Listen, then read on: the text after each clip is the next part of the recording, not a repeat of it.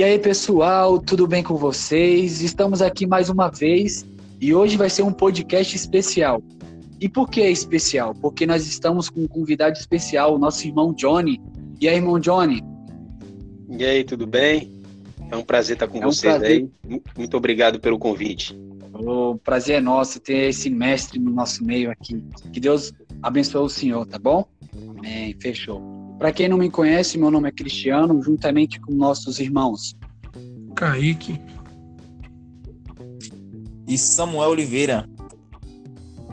E tá, nosso nosso profeta, né? Olha só.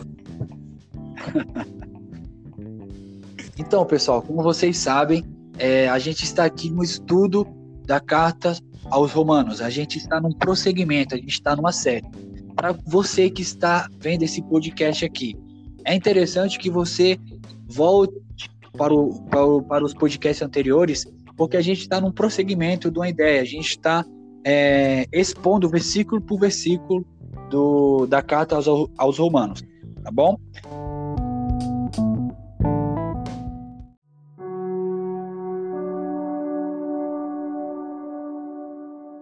Porque não me envergonho do evangelho de Cristo, pois é o poder de Deus para a salvação de todo aquele que crê, primeiro do judeu e também do grego, porque nele se descobre a justiça de Deus de fé em fé, como está escrito, mas o justo viverá pela fé.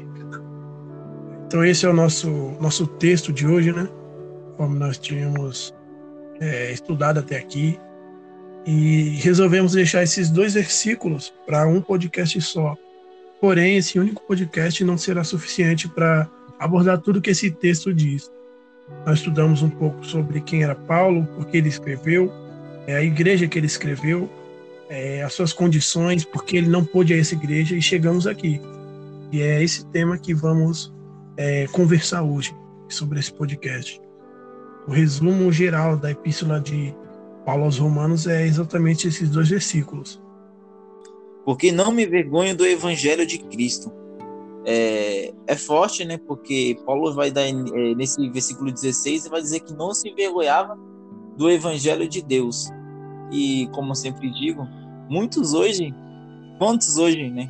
É, se envergonha, é, esconde a Bíblia é, no trabalho já é uma outra pessoa, uma outra criatura é, e se esconde do evangelho.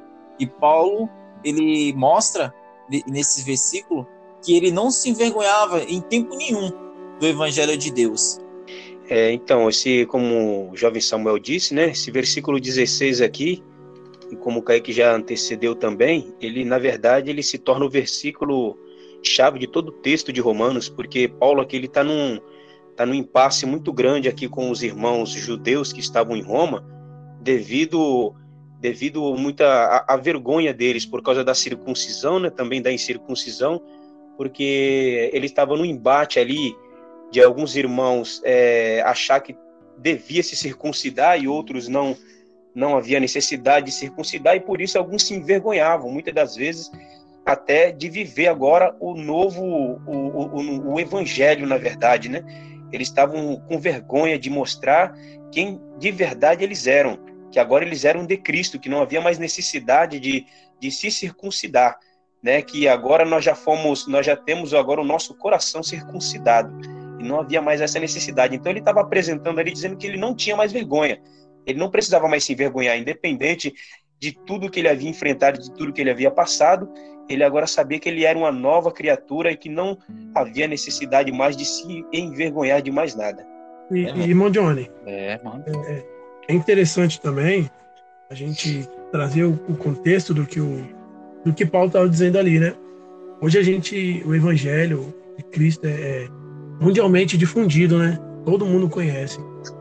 Porém, naquela época não era tão difundido como hoje. E, e tanto é que a, Grécia, a, a Roma ele era um, um estado ateu, ou, ou melhor, politeísta, né? Criam em vários deuses. E, e a política de Roma era exatamente é, englobar todos os deuses, é, a sua política, até porque eles pregavam a pax romana, ou seja, a paz romana. E, e, E eles empregando essa, essa paz, eles tinham o intuito de juntar todas as religiões para não fazer frente a nenhuma, agregar todas para que essa paz acontecesse. Porém, o, o, cristianismo ele veio com uma proposta totalmente diferente. Aquela proposta que não deveriam se dobrar é, ao imperador, proposta de que não deveriam misturar-se é, com os cultos idólatras do, das outras nações. E aquilo, tanto é que os historiadores dizem que os cristãos dessa época eram considerados ateus, não por acreditar em um só Deus, mas por não acreditar em vários outros deuses. Entendeu? Então, é, é, o contexto que Paulo está dizendo, ele é muito, muito interessante para gente. Entendeu? Aquela, aquela época era Sim. muito, muito Sim. diferente do que hoje. Esses pontos que vocês levantaram, porque é interessante nós observarmos o contexto que o apóstolo Paulo está escrevendo. Como nós sabemos, o Paulo ele está se dirigindo para os irmãos que estavam em Roma. Os irmãos eles estavam em Roma. E o que é interessante aqui, ele vai começar esse versículo falando, como o irmão Johnny ele antecedeu falando que aqui é o tema central da carta de, de, de, de dos romanos. Esse, esses dois, esse versículo é o ponto chave dessa carta, ao ponto de todo desenrolar do desenvolvimento da carta é uma explicação do que o apóstolo Paulo está falando aqui. Não me envergonho do evangelho de Cristo. E o que é, que é interessante nós observarmos aqui? O que que levou o apóstolo Paulo? Vamos fazer uma vamos, vamos fazer as seguintes perguntas aqui. O que que levou o apóstolo Paulo a falar que ele não se envergonharia do evangelho de Cristo? Ele não se envergonharia das boas novas de Jesus. Ele não se envergonharia das boas novas de Jesus. Por quê? Porque o apóstolo Paulo ele, ele, ele, ele, ele usa essa expressão? Porque para os romanos, para aquela sociedade na onde que aqueles irmãos estavam inseridos, para os, os romanos, o ato de crucificação era, era, um, era um ato de vergonha. Era, era, era, um, ato, era um ato de, de maldito, vamos dizer assim. E o apóstolo Paulo está falando que eu não me envergonho do evangelho de Cristo. E por que, que o, o Paulo ele não se envergonha do evangelho de Cristo? Porque ele é o poder de Deus para a salvação. E olha o que é interessante. O evangelho, ele não tem o poder de Deus. Ele é o próprio poder de Deus. Ao ponto de que se nós queremos, sabe, se nós queremos ver uma demonstração real do poder de Deus, não são milagres ou curas, mas é a exposição do Evangelho de Deus. A maior exposição do poder de Deus é o Evangelho de Cristo Jesus. Não são milagres, não são curas. As curas são consequência da exposição do Evangelho de Cristo. E isso mostra, né, que Paulo ele é, ele não se envergonhou, ele não ele ele mostrou o Evangelho de Deus é, quanto para aquele que era é, escolhido, judeu, quanto para aquele que era é, grego, para aquele que era gentil. E que, que o irmão Johnny falou, é, estava naquele impasse. É, havia. É, eles, uns queriam é, falava da lei, outros não, não, não achava que não merecia, é, que não era que não era, que não era necessário. Mas Paulo ele deixa tudo daquilo de lado, todos aquelas, aqueles impasses, e vai com tudo para poder falar o evangelho de Deus, vai mostrar o evangelho de Deus. Ele não, não quer saber da briga, não quer saber da intriga, mas sim de mostrar o evangelho para aquele que, que tanto necessita, para aquele que tanto precisava, que eram os gentios e aqueles que os judeus que estavam é, necessitando também.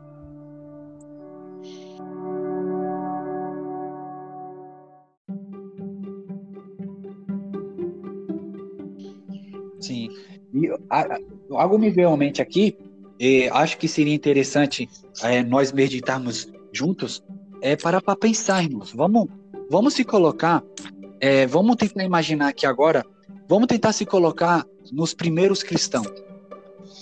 A gente, o contexto, o contexto, Jesus foi crucificado.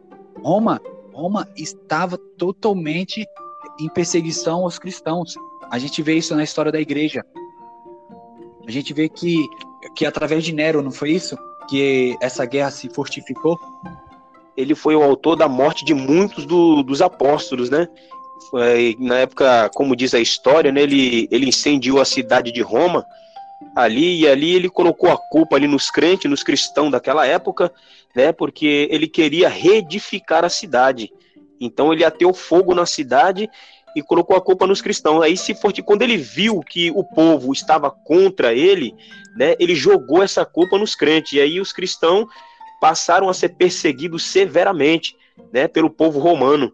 Né, aí se tornou essa essa essa perseguição, ela se fortificou e cresceu e cresceu muito na época de, de Nero. Mas não só ele, como outros imperadores também. Sim. E alguns estudiosos chegam a dizer que foi pela mão de Nero ou da sua perseguição que o apóstolo Pedro foi morto, né? Foi, é, dizem verdade. que a, a, os estudiosos dizem que é entre esse período. E, e, e é interessante, o, o Adriano, o Cristiano, que quando Paulo ele, ele fala, ele, ele fala, ele dá essa fala de dizer que ele não se envergonha, ele estava enfrentando uma batalha muito grande até então, até o momento da carta aqui, né, ele ainda não tinha visitado a cidade de Roma, ele estava escrevendo é, de longe, né, ele ainda não tinha visitado, ele não conhecia os irmãos pessoalmente, ele só conhecia por ouvir falar, né, através dos seus irmãos em Cristo também, que enviava mensagens a ele, e essas mensagens não era né, como não, não tinha a velocidade que nós temos hoje, que é através da internet, né, então demorava muito, então é, ele tinha uma certa dificuldade para se comunicar com os irmãos, mas por conhecer o costume da, da, da do Império Romano, porque segundo diz aqui é, na carta que ao, é, em Atos dos Apóstolos, no capítulo de número de número 22, o versículo 28, diz assim, ó, é, que respondeu o tributo, isso quando Paulo já tinha sido preso, né? Eu com grande soma de dinheiro alcancei este direito de cidadão. Aí Paulo disse: Mas eu sou o de nascença. Então, Paulo, na verdade, ele era romano, então ele conhecia o costume do povo. Né? Ele não só se tornou um cidadão romano, como ele mesmo fala aqui nesse, nesse capítulo 22, né? que ele, ele nasceu na cidade de Roma, então ele conhecia todo o costume.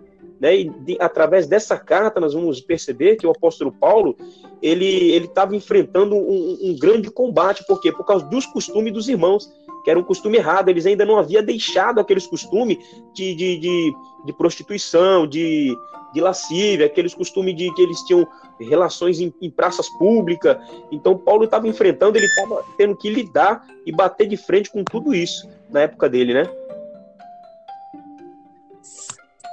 É, é interessante porque é, se nós pegar para poder ver, ele pregava um evangelho, um evangelho da promessa, um evangelho da graça, é, um evangelho de Deus, né? É, a Bíblia vai falar que, é, se não me engano, em Romanos, ele vai falar sobre que pregou o evangelho de Deus, é, Romanos capítulo 15, se não me engano, versículo 16.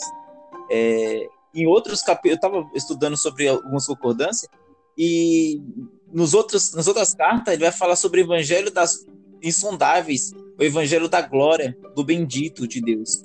Então, Paulo, ele prega o evangelho de Cristo é, para todos aqueles que, é, que precisava, todos aqueles que precisava de, de, um, é, de uma consolação, todo aquele que precisava de um evangelho genuíno.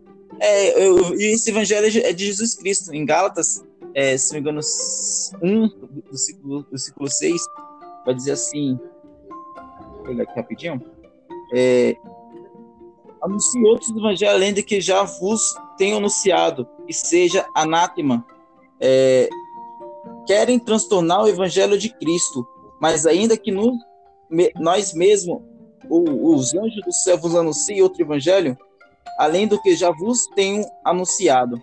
É, Paulo, é, ele está dizendo que é, esse evangelho de Cristo é um evangelho que até mesmo se os anjos estivessem anunciando, todo aquele que, seja, que esteja anunciando, é um evangelho poderoso, é um evangelho que transforma. O evangelho é o poder é, de Deus na é, terra. É esse, é esse evangelho que Paulo ele, ele está apresentando, né? Que é apresentar para os irmãos ali né, da cidade de Roma ali. É esse evangelho que ele quer apresentar. Ele quer mostrar que não há necessidade deles se envergonharem desse evangelho, esquecer os velhos costumes e, e apresentar agora o, o, o verdadeiro Cristo, né, o Cristo que morreu, que ressuscitou, que está disposto e predisposto a, a mudar a vida e os costumes que eles tinham, que na, na, que na concepção deles era o costume que deveria prevalecer, né? É, como, como Orígenes dizia, é, ele foi infeliz nessa posição dele, do universalismo. Entendeu? Dizia que todo ser humano, todo, todo, todo, tudo aquilo que vive vai ser salvo. E ele chegou ao ponto de, de, de, de, de insensatez, podemos assim dizer, de dizer que até o próprio diabo seria salvo no final de tudo. De tão grande o poder do evangelho de Cristo. Porém, ele não entendeu o que, o que é realmente o Evangelho. O que João Batista pregou, arrependei-vos porque é chegado o reino. Cristo pregou, arrependei-vos porque é chegado o reino. Então, o Evangelho, ele tem as suas condições. Entendeu? Qual a maior condição do Evangelho? Arrepender. Sim. Essa é a maior condição. E, e é interessante que existem duas linhas nesse, nesse, nesse debate, que é a linha monergista e a linha sinergista. E o que é isso? A linha monergista, ela prega que o, o poder da salvação, o mecanismo da salvação é totalmente de Deus. O ser humano não tem participação nenhuma é, na salvação. Isso é o monergismo. Deus é o único que faz e o ser humano não tem participação. Sinergismo é aquele em que Deus ele faz, ou, ou, ou, ele aplica a salvação, porém o ser humano ele tem a sua parcela de, de como podemos dizer, de, de, de responsabilidade. Cooperação. Entendeu? Isso, uma, uma cooperação, uma responsabilidade. E isso é aquele debate entre, aquele clássico debate entre arminianos e calvinistas. É, Deus, Deus salva o homem, escolhe o homem para a eternidade, o homem é salvo pela fé. E, e, e, e, isso é uma coisa que não vai acabar tão, até tão cedo anos de, de debate na igreja e, e ainda não chegamos ao consenso sobre isso. Olha que interessante, ele fala que é o poder de Deus para a salvação de todo aquele que crê. Isso é forte, porque nós vemos que o evangelho, vamos, vamos entender aqui, o evangelho é o poder de Deus, é o próprio poder de Deus manifesto. E esse evangelho, ele, ele, ele, é o poder de Deus para a salvação de todo aquele que nele crê. Ou seja, ao mesmo tempo, o evangelho é universal, mas ao mesmo tempo ele é, ele, ele, ele é limitado. Como assim? Ele, ele é universal no seu alcance, ele é para todos, porém é limitado somente para aqueles que crê. E aqui é interessante Aqui é interessante nós, nós destacar uma grande diferença entre crer, entre crer e saber. Existe uma diferença nessa questão entre você crer ou, ou e entre você saber. Enquanto que crer é um crer gerado com compromisso, é um crer acompanhado de, de, de confissão, de confissão de pecados, de confiança e, diferente de saber que está totalmente interligado com simplesmente saber informações, saber algo a respeito disso. E é isso que o apóstolo Paulo ele é bem enfático quando ele fala: é o poder de Deus para a salvação de todo aquele que nele crê, ou seja, de todo aquele que nele confia. A salvação ela é universal, mas somente ela é limitada para aqueles que crê, para aqueles que confiam na obra redentora de Jesus, para aqueles que depositam sua confiança em Jesus. É forte isso que o apóstolo Paulo fala aqui. E a gente vê que, é, como o Kaique estava falando aí, e tem muitas pessoas que ainda ela carrega essa ideologia de, de uma vez salvo, salvo para sempre, né? De achar que por uma vez ter se entregado a Cristo, não, não há necessidade mais de, de continuar, de ir para a igreja, de ouvir a palavra, de continuar ser, é, ser, é, vivendo uma vida de arrependimento, né?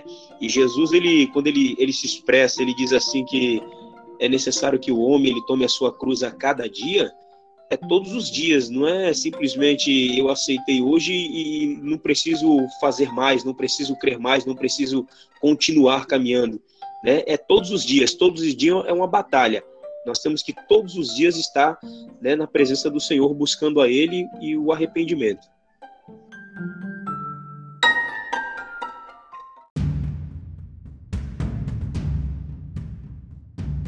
Porque nele se descobre a justiça de Deus de fé em fé, como está escrito, mas o justo viverá pela fé. É, é, é interessante que é, me fez lembrar, quando estava lendo de novo aqui, é, que Abraão, ele sai do meio da sua parentela, sai do meio do seu lar, da sua família, ele vai viver pela fé.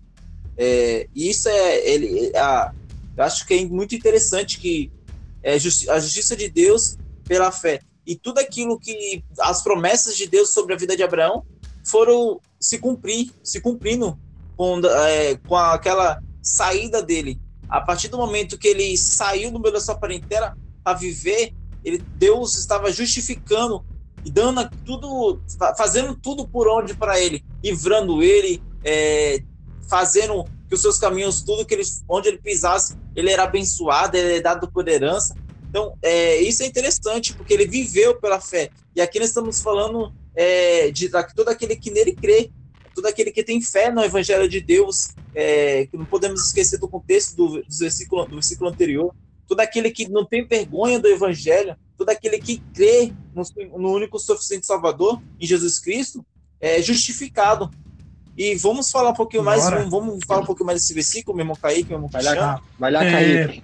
Então, meus irmãos, um, um, um, algo interessante aqui, né? É porque diz, porque nele se descobre a justiça de Deus. Essa justiça de Deus, às vezes, era é entendida de uma forma totalmente contrária. O próprio Lutero entendeu errado isso, né? Lutero dizia que odiava, odiava esse Sim. Deus que julgava as pessoas pela sua justiça, tinha medo e quando ele descobriu, quando ele estudou o, o Evangelho, estudou as epístolas, as epístolas, Salmos, ele descobriu que realmente era a justiça de Deus. É, foi quando se, se iniciou, é, é manifestou a reforma. E, e, essa justiça de Deus está disponível ao ser humano. Entendeu? A justiça de, de, de Deus pela fé está disponível a todo aquele que crê.